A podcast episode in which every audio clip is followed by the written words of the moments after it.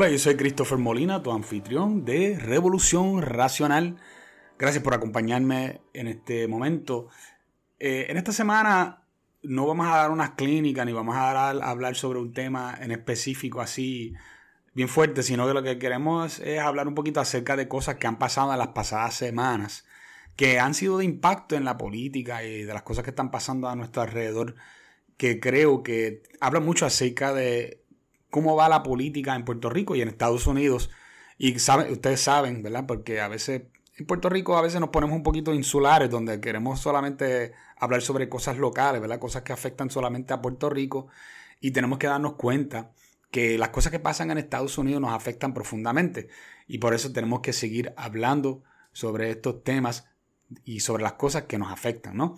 Eh, y una de las cosas que yo quería traer, empezando en el día de hoy, es acerca de, del presidente Biden, de cómo los números de él en encuestas han seguido cayendo en picada, a, tal grado que hoy, da, la casualidad que hoy mismo salieron los últimos números, y esos números lo que revelan es que Biden está, tiene números históricamente bajos, cerca de un 37% solamente de, de todos los electores, y incluso algo que yo nunca había escuchado, de un presidente demócrata liberal que tenga menos personas de raza negra a favor de él que, que, eh, que en contra. O sea que él tenía ahora mismo solamente 49% de personas de raza negra en Estados Unidos quiere a Biden como presidente. Y eso es algo, no sé si es algo histórico o por lo menos histórico en la, en la era moderna de la política nunca, nunca había escuchado de una cosa como esa. Biden ciertamente ha demostrado vez tras vez que es una persona que tiene ya que retirarse, que no tiene lo que la capacidad para ser un líder ya que, que, ya se debe retirar, que no tiene esa capacidad, no tiene, eh, ha demostrado otra, una y otra vez que, que él se pasa haciendo cosas raras, eh, no hace mucho estuve en, en un asunto de una bicicleta, se cayó de la bicicleta estando, estando detenido, porque no fue que él estaba corriendo a la bicicleta y se le fue, no, él se detiene y ahí mismo se cae. Eh, que es una cosa pues que demuestra que después que tú llegues a cierta edad, pues nadie debe de estar aspirando a presidente llegando casi a los 80 años, ¿no? Y esto es, precisamente en el caso de Biden, porque aunque hay, hay personas que a los 70 y pico de años todavía eh, tiene sus, sus capacidades mentales bien, él ha demostrado todo lo contrario. Él ha demostrado que, por ejemplo, no hace mucho demostraron que luego de que él terminó una charla o de una, una, una ponencia de, algo que él está diciendo, él se vira hacia atrás y él como que saluda a, una, a unas personas imaginarias que no están allí. Eh, eh, no hace mucho repitió lo que decía el, el, lo que le en el teleprompter, que es lo que le, lo que le dice al frente, lo que él tiene que decir. En la parte de abajo, cuando termina, le, da instrucciones y él de, en vez de seguir las instrucciones, lo que hizo fue que dijo las instrucciones que decían en la pantalla. Y eso pues son de, muestras de, decadencia de parte del presidente Biden y hay muchas, muchas eh, conversaciones que se están escuchando en las redes y especialmente en, Twitter, que es donde toda la política se desarrolla en Estados Unidos y una parte también en Puerto Rico. Y una de las cosas que están diciendo es que el Partido Demócrata va a venir con una alternativa para las próximas elecciones porque saben que él no puede ganar las próximas elecciones. Se está escuchando mucho hablar sobre Pete Buttigieg, que es eh, actualmente el secretario de Transporte de Estados Unidos. Y Buttigieg es una persona que, no tiene casi experiencia. Eh, es algo parecido como lo que pasó con Obama, que Obama lo único que, tenía era experiencia como un, creo que un tipo de coordinador en Chicago. Y Buttigieg lo que fue fue un alcalde de un pueblo pequeño en Indiana. Eh, aparte de eso, pues Buttigieg lo único que tiene dentro de su, su correa, ¿verdad? como quien dice, de, política, es que es homosexual, eh, un homosexual casado y que eso le da a él cierta simpatía, especialmente con la base demócrata.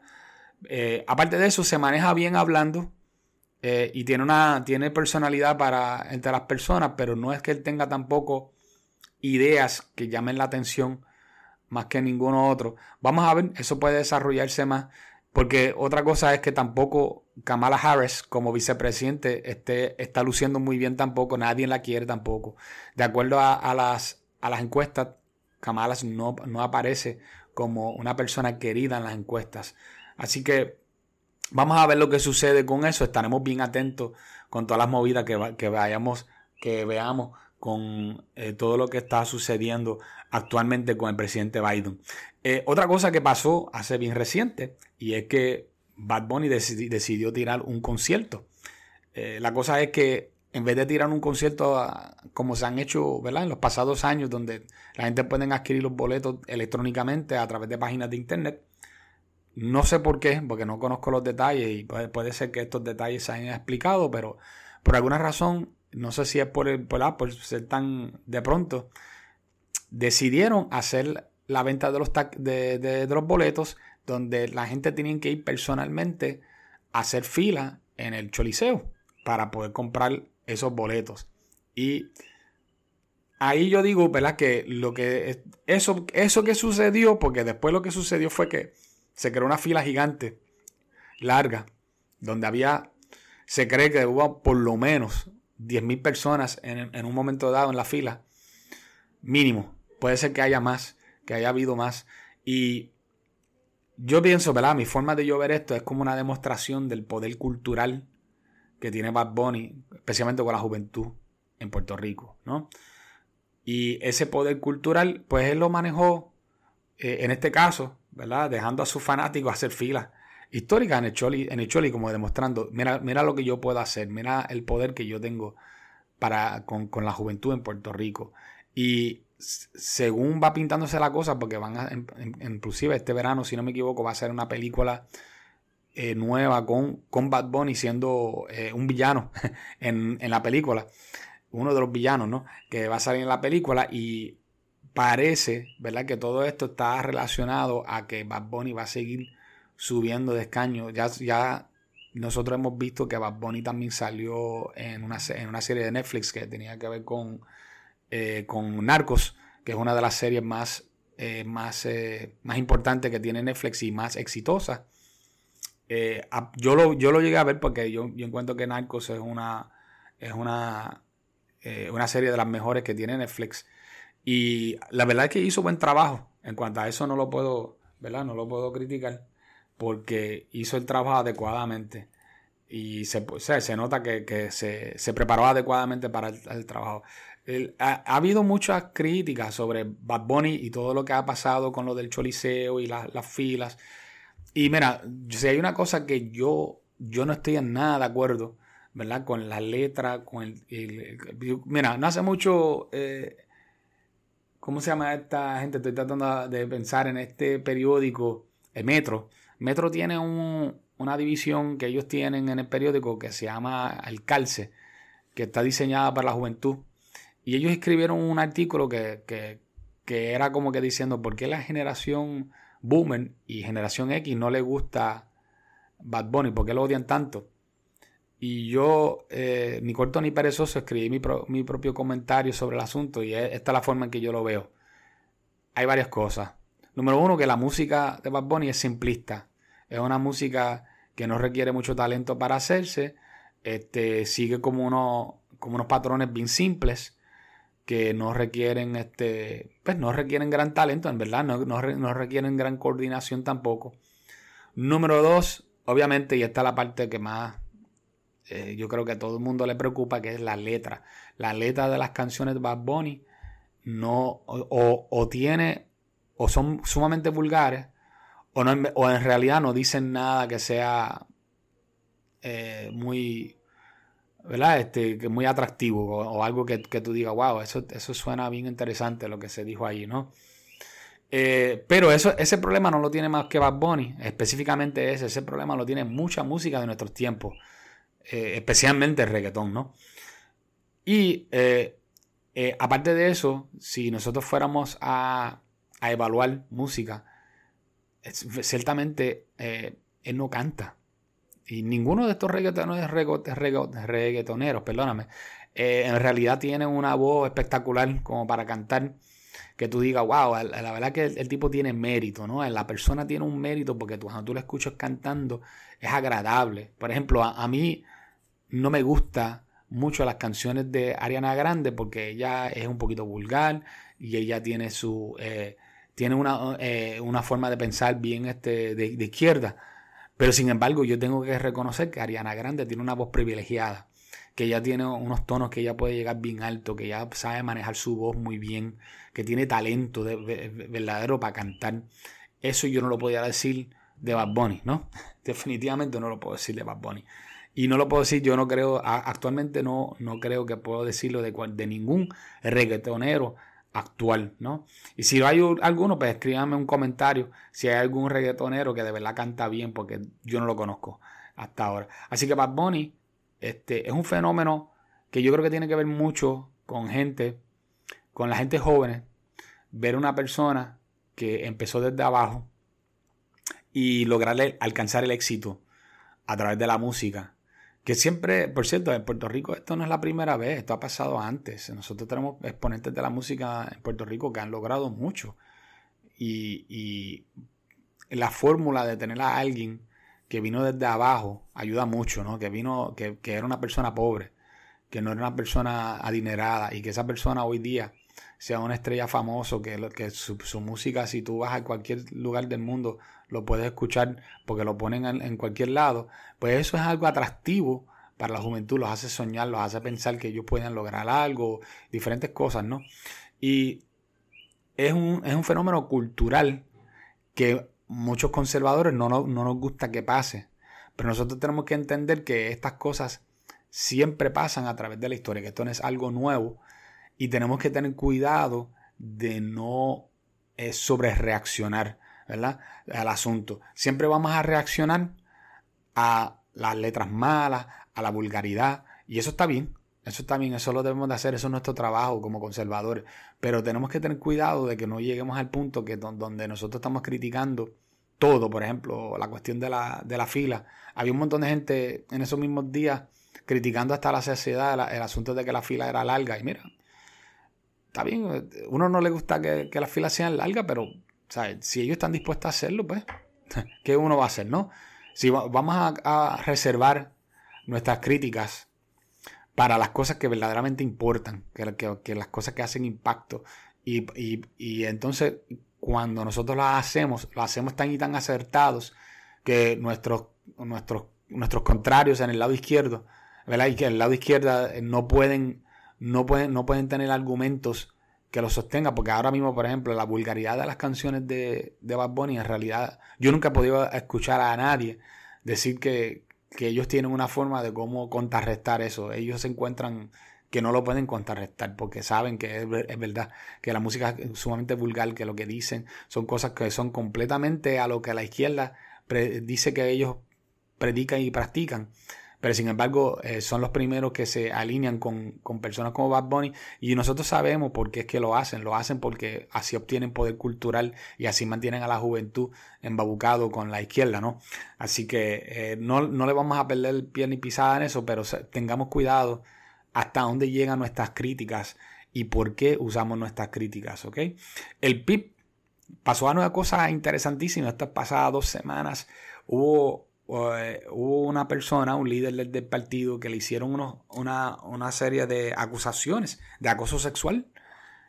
Y vamos, eh, vamos a ser honestos aquí. Aquí hay dos partidos en Puerto Rico que se han llenado a la boca de una forma increíble hablando sobre dos cosas, sobre feminismo y sobre el derecho de las mujeres y todas las cosas que nosotros tenemos que hacer por las mujeres y las perspectivas de género. Ellos son los campeones de la perspectiva de, perspectiva de género y estas son las personas que van a hacer que, se acabe eh, lo que ellos le dicen la violencia de género en Puerto Rico. Ellos lo van a acabar supuestamente con perspectiva de género, a pesar de que la perspectiva de género nunca ha cambiado nada en ningún país, incluyendo Argentina, incluyendo España, incluyendo los países eh, escandinavos.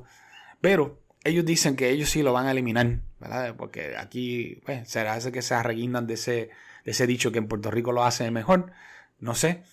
La cosa es que el PIB, que es uno de esos, de esos partidos, ellos y, y Victoria Ciudadano, son de los, de los dos partidos que se han llenado la boca hablando sobre esto, da la casualidad, oye, da la casualidad que le han tirado un toallazo a este líder del partido con diciendo que pues que ellos sencillamente no tenían suficiente evidencia como para ir en contra de esta de, esta, de este líder en el partido, ¿verdad? Y es increíble porque cada vez que ellos escuchan algo en cualquier partido, y por cierto, uno de los partidos a quien ellos siempre se pasan diciendo que son eh, algún tipo de, de, ¿cómo se llama este? Macharrán, que si el, que si son este eh, patriarcado, que si eh, todas estas cosas, ¿no? Este machista, el partido Proyecto Dignidad. ¿Y tú sabes cuántas acusaciones de acoso sexual han surgido de Proyecto Dignidad? Pues cero. Pero del partido PIP, que dice que son los que están en contra de eso, no solamente surge de ahí, sino de que cuando a ellos le toca el momento de trabajar con el asunto, pues le tiran un toallazo al de ellos. Y uno podrá decir, no, pero Christopher, pero quizás ellos de verdad hicieron una investigación. Bueno, primero que no hubo ningún tipo de transparencia en esa investigación. Fue lo que ellos le dicen, su, una investigación interna. Y nadie en verdad sabe lo que ocurrió ahí. Solo se sabe que ellos vinieron y dijeron que no, no había suficiente evidencia. Y eh, estas son la gente que más han jorobado con este asunto y han, gritado y han, llorado. Ellos y, MBC, que por cierto, ellos quieren hacer un junte, un junte para tirarse juntos en las próximas elecciones. Ahora yo me pregunto si ahora eh, Victoria Ciudadano, ahora con esto, se va a aguantar de hacer ese junte, sabiendo que ellos se van a ver involucrados en el asunto. Porque a la vez que se juntan, te vas a decir, bueno, ustedes están en, el mismo lado. Y aparentemente se dice por ahí que, que el Partido Independentista no tenía unos protocolos para trabajar con este tipo de cosas. Oye, el partido que nos está diciendo a nosotros que nosotros somos muchos remachistas y que nosotros no eh, y que todos nosotros tenemos que volver a la escuelita y eh, aprenderle este eh, ideología de género de la de ellos no tenía unos protocolos. Pero ellos nos quieren imponer a nosotros los protocolos, los, los protocolos, pero ellos, no solo, ellos mismos no se lo aplican. Tremendo. Bueno, gente, eso es lo que tenemos ahí del Partido Independentista, ¿ves? Y este, estas son cosas que, que el problema es que, ¿sabes lo que más, más, más lamento? Es que yo sé que de aquí a tres meses nadie se va a acordar de esta cuestión. Y de aquí a las elecciones tenemos que asegurarnos de que esto no se entierre. Porque los que más que están, los más que están involucrados ahora mismo con el Partido Independentista son la juventud.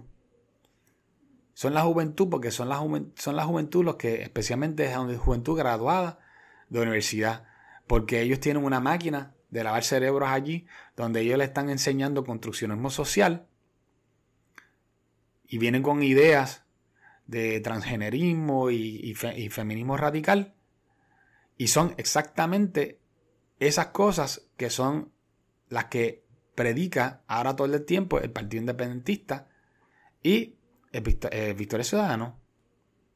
Por eso es que yo les, he dicho a ustedes, inclusive en otros podcasts, verá, vean y vean los vayan y vean los proyectos que ha tirado que ha tirado Movimiento Victoria Ciudadano. Todos los proyectos son ideológicos, todos.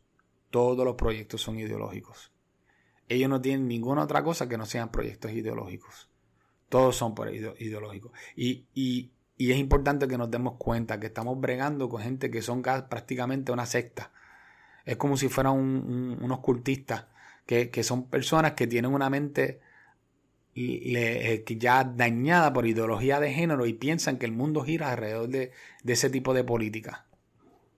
Porque para ellos no es una política, para ellos es, es como que algo que afecta su vida. Es, igual que la gente que, creen ahora en el asunto del, de que el mundo se va a acabar en un par de años por, por, el, calentamiento global. Y yo no soy, yo no soy una persona que niego el calentamiento global. Calentamiento, yo pienso que el calentamiento global existe. Lo que yo no acepto es que se va a acabar el mundo en, en 10 o 12 años. No hay ningún indicador que demuestre eso claramente. Eso eh, y, y muchas de estas mismas personas que están diciendo eso tienen propiedades en sitios donde supuestamente se van a quedar bajo agua, pero no los venden.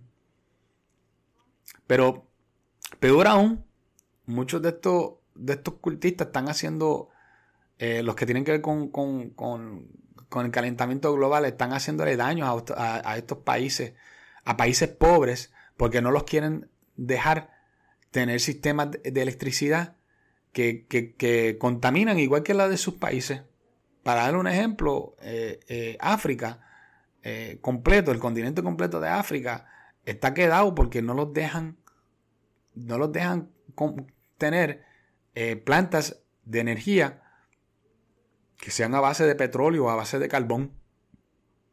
Y estos países son pobres, ellos no tienen el dinero para crear reactores nucleares ni para comprar millones de placas solares y, la, y, molinos de viento, que por cierto, los molinos de viento y las placas solares han sido un fracaso en países como Alemania. Ahora mismo salió hoy mismo una noticia hablando de, de que tienen un problema en Alemania de que ellos trataron de apagar sus reactores nucleares por tratar de cambiarlo por lo que le hizo, lo que se conoce como energía renovable, que es todo lo que tenga que ver con, con molinos de viento y placas solares. Y ellos empezaron a depender de sus molinos de viento. Y, y ¿saben qué? Dejó de soplar el viento en, en, en, en, Alemania. Y ahora tienen un problema energético porque no, no está soplando el viento suficiente como para crear la cantidad de energía que necesitan. Y vamos, Alemania es un país altamente industrializado. Altamente industrializado. Es uno de los, es uno de los países más industrializados del mundo y uno de los países con más exportaciones en el mundo. Ese va a ser un país mucho más pequeño que Estados Unidos. Ellos exportan cerca de la mitad, cerca de la mitad de lo que exporta Estados Unidos completo. Así que imagínate cuán industrializado es, el país de Alemania. Pero volviendo de nuevo al tema, porque un día yo quiero, vamos a hacer un podcast aquí, vamos a estar hablando acerca del, tema del calentamiento global, porque yo creo que hay un montón de gente que está bien confundido con esto y no entiende cómo que funciona esto y, la, manipulación que ha habido a nivel mundial con todo lo que tenga que ver con eso. Ahora mismo, inclusive, eh, estas semanas eh, pasadas, este, ha habido, eh, hubo un montón de, protestas en Dinamarca, porque el, en Dinamarca le están diciendo a, los a, a los agricultores que tienen que dejar de sembrar, porque si ellos, si ellos este, siembran, le están dañando una, una, eh, unas metas que ellos quieren alcanzar que tienen que ver con, calentamiento global.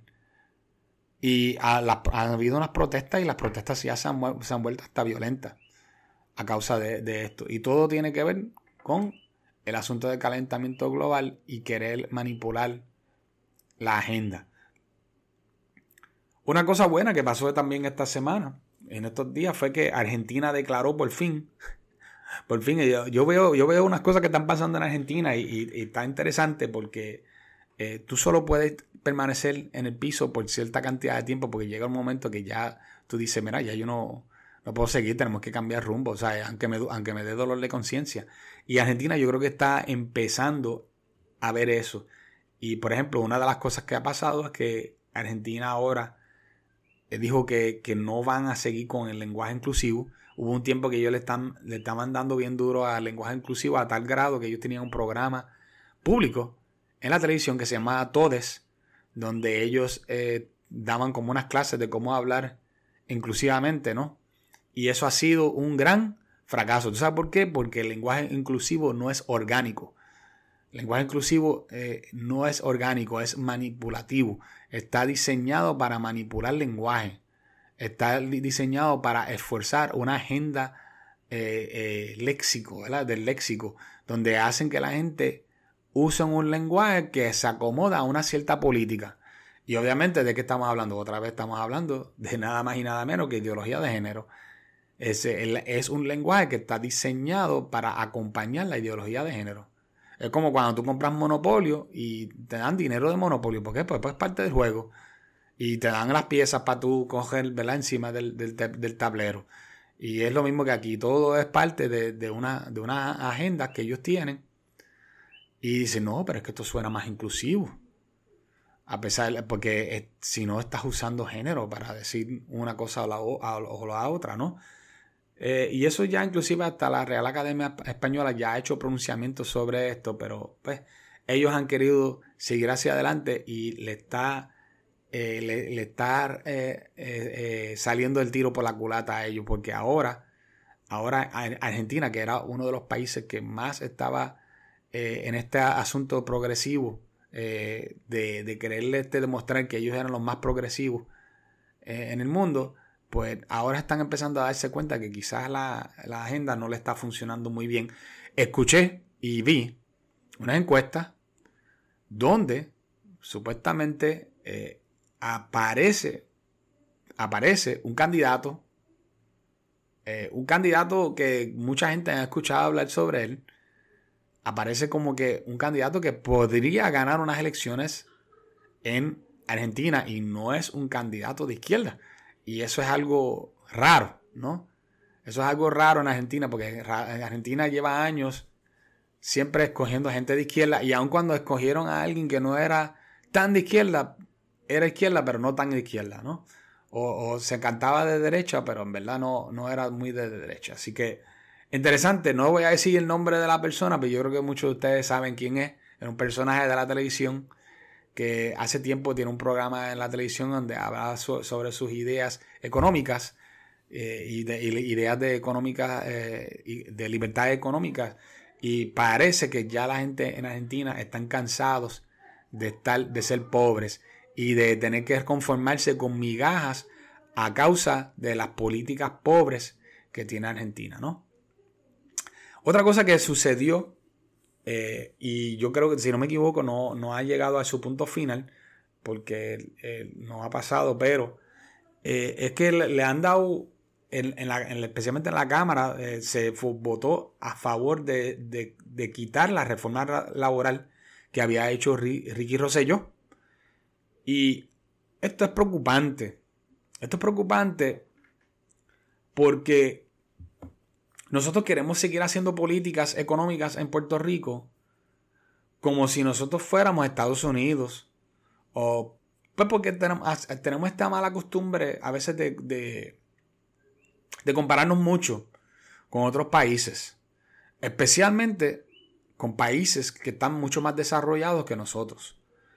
Y Puerto Rico, por más que nosotros tenemos ¿verdad? Eh, eh, tenemos el ELA, el Estado Libre Asociado, que, está tambaleándose, pero lo tenemos. Y, tenemos una, posibilidad de quizás convertir en un Estado o, algo. Eh, todavía Puerto Rico no puede decir que Puerto Rico es lo mismo que Estados Unidos. Y la razón es simple. Número uno, porque no somos Estado y recibimos, recibimos mucho menos ayuda de lo que recibiríamos si fuéramos un Estado.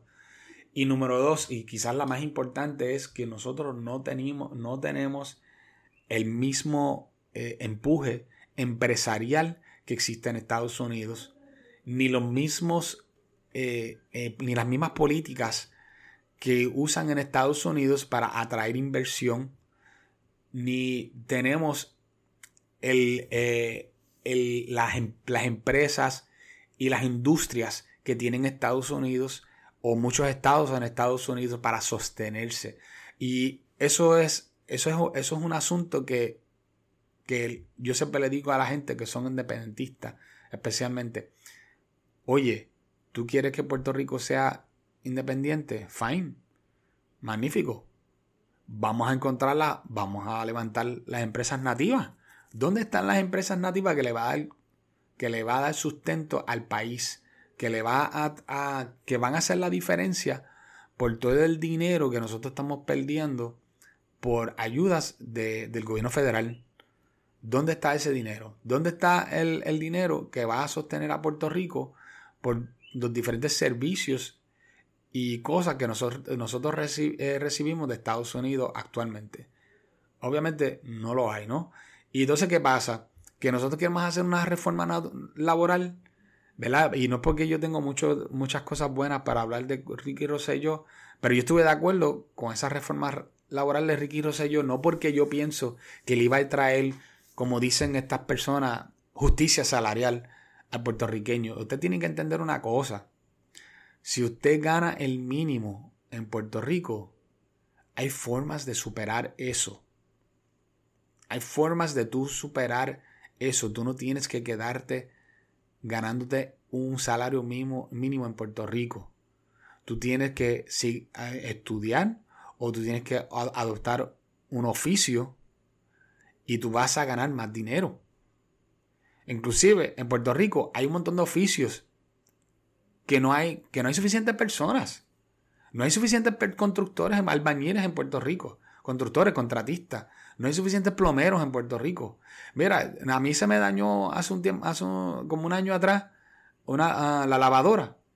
Yo llamé al, tipo que repara la lavadora y me tuvo que atender por teléfono para ayudarme porque él decía que tenía demasiado mucho trabajo y, que no daba abasto. A ese nivel está la cosa. Y eso es una simple cosa de coger y reparar un, lavadoras y secadoras. Eso nada más. Porque él decía, él antes, yo creo que también reparaba eh, neveras, que, también lo, hace. Y le, tengo un secreto, aparte de él y de otros, otros que hacen ese tipo de trabajo en los pueblos, lo que hay es un, un servicios carísimos como Sears, que ellos todavía tienen ese servicio en Puerto Rico, donde ellos vienen y solamente para visitarte son 75 dólares a la suelta.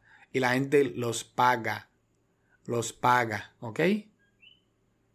Por eso le digo, aquí hay trabajo. Un buen plomero se puede ganar los chavos que le dé la gana en Puerto Rico. Porque no hay plomeros suficientes. Un buen mecánico se gana la vida fácil en Puerto Rico. Un electromecánico se gana la vida fácil en Puerto Rico. Ninguno de estos oficios ganan el salario mínimo. A menos que están comenzando, comenzando, comenzando y no, y, no, estudiaron su oficio.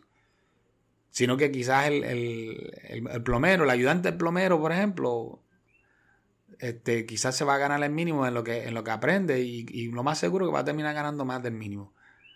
Pero no es una persona que estudió su oficio, ¿no? y no montar en, negocio. O sea, lo que yo le estoy diciendo a ustedes es el, el, lloradito que a, ti te encantan de que, ah, que si la gente se están ganando el, mínimo.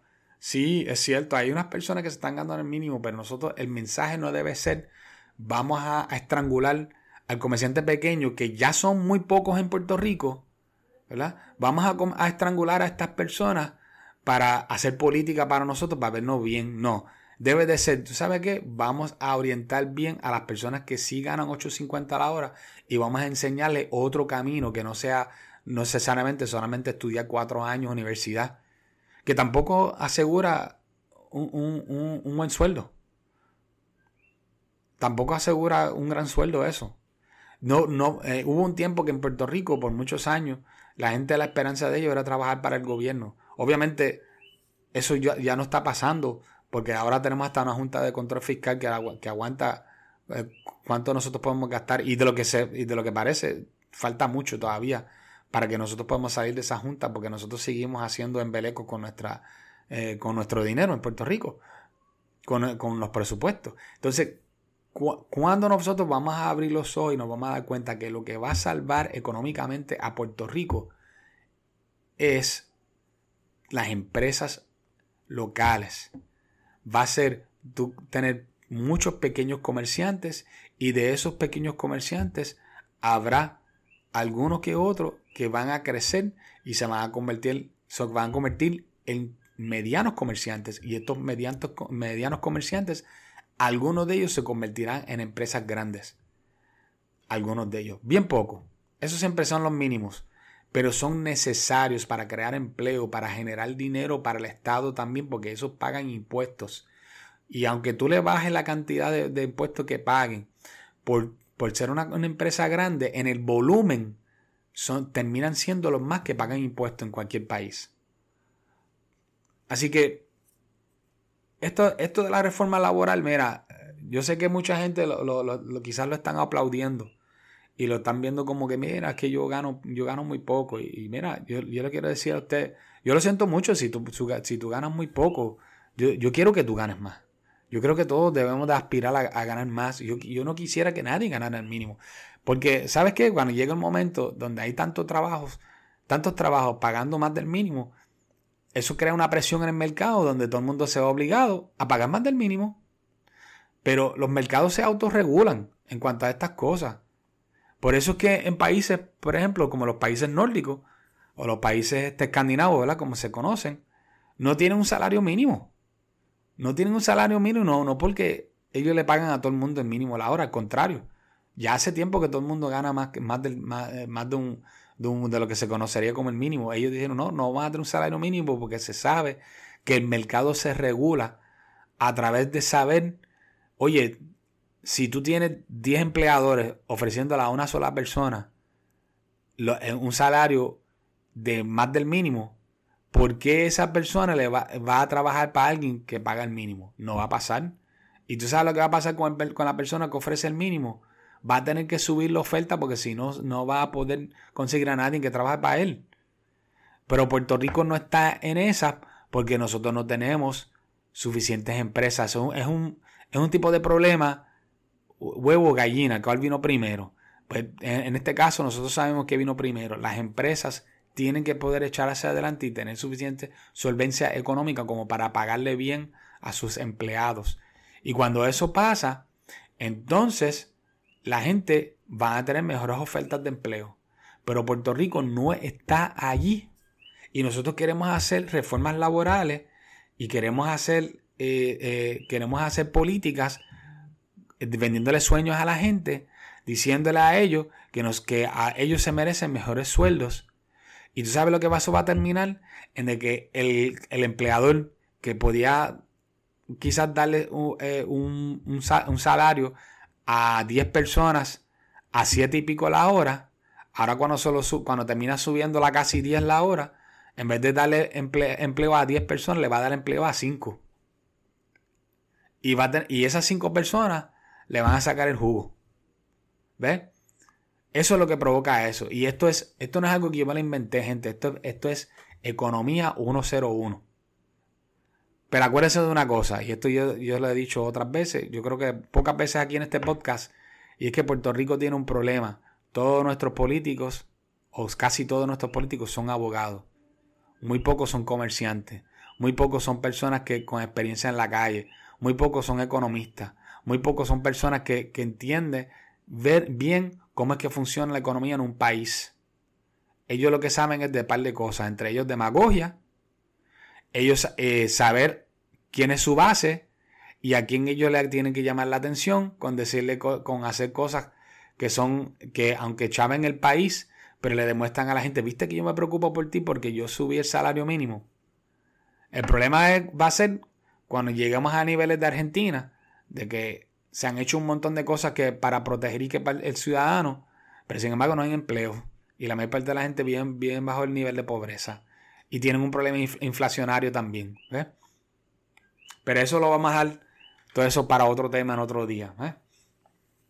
Hay también una encuesta que salió hace como una semanita atrás y esta encuesta yo lo quería yo lo quería traer porque es una encuesta importante y es que sale una encuesta demostrando que la mayoría de las personas no apoyan los llamados derechos trans en Estados Unidos.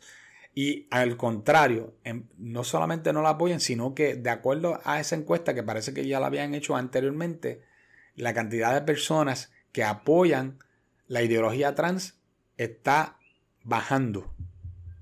Están empezando a ver lo que se conoce en, en inglés como un backlash, o sea que está la cantidad de personas que están interesados en de que esta ideología hecha hacia adelante está bajando cada vez más. Y la razón es bien sencillo, bien sencillo, gente. Aquí hay un problema serio. En eh, cuando yo digo aquí, no, no, no solamente no Puerto Rico, sino Puerto Rico y Estados Unidos, pero hay un problema serio. Porque yo le había dicho a ustedes que todo lo que la izquierda es en realidad un estilo de, de, entropía. Nosotros le decimos entropía cultural. Y la entropía lo que significa es que las cosas poco a poco van en decadencia, ¿no? Van hacia, hacia el caos. Y en Estados Unidos ha ocurrido una serie de cosas donde la izquierda se le ha dado rienda suelta y donde ellos han, han, podido acaparar ciertos temas. Y uno, y uno de los temas que se empezó a acaparar hace unos años atrás, hace como unos siete años atrás, fue lo del matrimonio gay, que si no me equivoco, fue en el 2015 cuando se, se legalizó el matrimonio gay. Y cuando el matrimonio gay se legalizó, una de las cosas que había dicho la derecha era, esto solamente va a ser el comienzo, porque el progresismo no sabe cuándo detenerse. El progresismo cuando ve una victoria, piensa, ahora es momento de acaparar más victorias.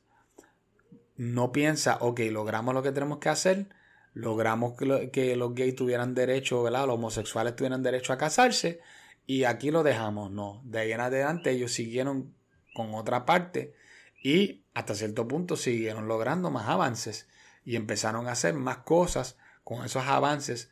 ¿Y qué pasa? Que según tú piensas, cada vez, siempre que tú piensas que lo que tú logras es un avance, pues ¿qué es lo que te queda por hacer? Pues vamos a seguir avanzando, porque acuérdate, ellos son lo que se conoce como progresistas. O sea que ellos piensan que todo cambio que se hace en la sociedad es para progreso. Por eso que cuando pelean con usted, conservador, a ti te dicen retrógrada. Porque ¿De dónde tú crees que sale esa palabra de retrógrada? Pues porque ellos piensan que cada cosa, cada invento que a ellos les salen eh, eh, eh, en gana, eso es, eso es un avance para la sociedad, para los derechos de las personas. y obviamente eso no es cierto.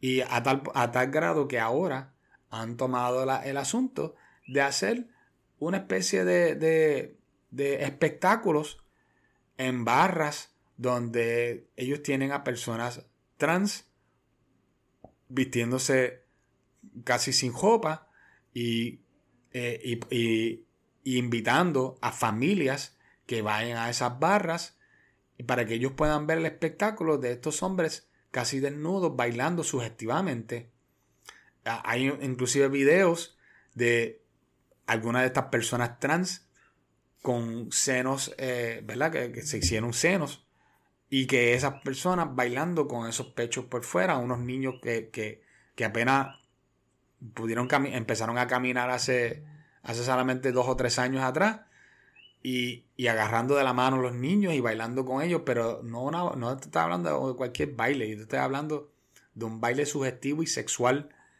y haciendo lo que se hace en, las barras de stripper, donde le ponen dinero en, en la, cerca de las partes privadas, en la poca ropa que tienen puesta. Y esto se ha demostrado ahora a través de las redes sociales, sitios como Twitter, sitios como Facebook, y inclusive este, en algunas de las noticias ha, salido a relucir y ha creado un gran escándalo. Porque eh, y si, ah, y si le añadimos a esto el otro backlash, que es el asunto de la participación en deportes de hombres diciendo que ahora son mujeres y que ellos tienen, se les tiene que permitir eh, poder correr bajo la categoría de mujer y ellos poder acaparar las medallas del evento. Pues da la casualidad que hace poco había un asunto de estos que tenía que ver con, con un nadador eh, a nivel colegial y esa persona estaba arrasando, especialmente en una, en una de las, si no me equivoco, en una de las categorías de nado, ¿no? Y eh, si no me equivoco ahora, pues tenemos ahora la, la, Federación eh, Mundial de Natación decidió eh, acabar con eso. Y dijeron, no, las personas trans ya nosotros hicimos, buscamos el asunto biológico y nos dimos cuenta que ellos tienen unas ventajas biológicas Obviamente, yo, yo pensaba que esto era obvio, pero pues tenemos que... Eh, eh, hay, tanto argumento falso y irracional que están utilizando para tratar de justificar el uso, el, de que un hombre pueda competir con una mujer bajo el banderín de que ahora es una mujer, que es una cosa increíble. Yo, yo me he quedado bobo porque cuando tú, tú te miras y tú miras los argumentos son tan increíblemente eh, ilusos que tú te quedas, tú te quedas de una sola pieza, porque cosas que, deben, que deberían de ser eh, axiomáticos, o sea, que tú, que tú lo puedas ver claramente con tus ojos y ya inmediatamente tú sabes por qué, ¿no?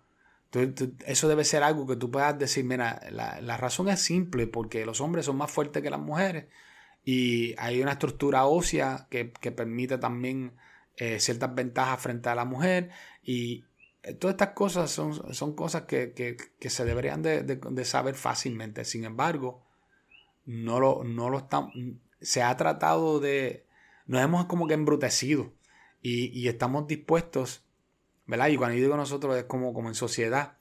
Estamos dispuestos por, lo, por, ser políticamente correctos, dejar pasar las cosas más absurdas, que cosas que, cualquiera podía decir, mira, eso, eso claramente no va. Y ahora lo, quieren tapar, la sociedad lo quiere tapar más que por amor a, una a, a, tratar de no herirle los sentimientos a una persona que, en mi opinión, lo que tiene muchas veces es un problema, eh, eh, es, un, problema quizás de autoestima, pero ligado con un problema de salud mental. Y que nosotros le estamos dando a, esas personas, le está, yo, mi, creencia muy personal aquí es que nosotros no estamos ayudando en nada a esas personas. O sea, yo, yo no ayudo en, nada a una persona que me dice a mí que es una, eh, no sé, que es un perro yo buscar un collar y pasearlo como un perro. Eso no ayuda a nadie. No lo ayuda a la persona y no, y no me ayuda a mí tampoco y no ayuda a la sociedad. Y en, y en esa es que estamos. Pero ya la gente está empezando a despertar y se están empezando a dar cuenta que el progresismo se ha vuelto fuera de control en Estados Unidos. Gracias a Dios en Puerto Rico nosotros estamos más atrás en esto. Y esta es una de las, razones por lo cual eh, yo pienso que, el Proyecto de Dignidad está, eh, está tan, tan a tiempo en Puerto Rico porque hay mucha gente que no, no acceden a este tipo de, locura eh, en, Puerto Rico. Pero, pero fuera de Puerto Rico, en Estados Unidos, yo creo que, que se ha cumplido la idea de que nosotros eh, en Estados Unidos la gente se creen que, que, a veces son tan inteligentes que terminan siendo brutos, que terminan embruteciéndose. Todo por por tratar de, racionalizar cosas que no necesitan racionalizarse, que lo que necesitan es ser clarificados con que hace acaso con un punto y ya. Pero ese, ese, ha sido el estado de las cosas y cómo se ha ido degradando eh, nuestras, nuestros valores en la sociedad y nosotros podemos recuperarlos de nuevo.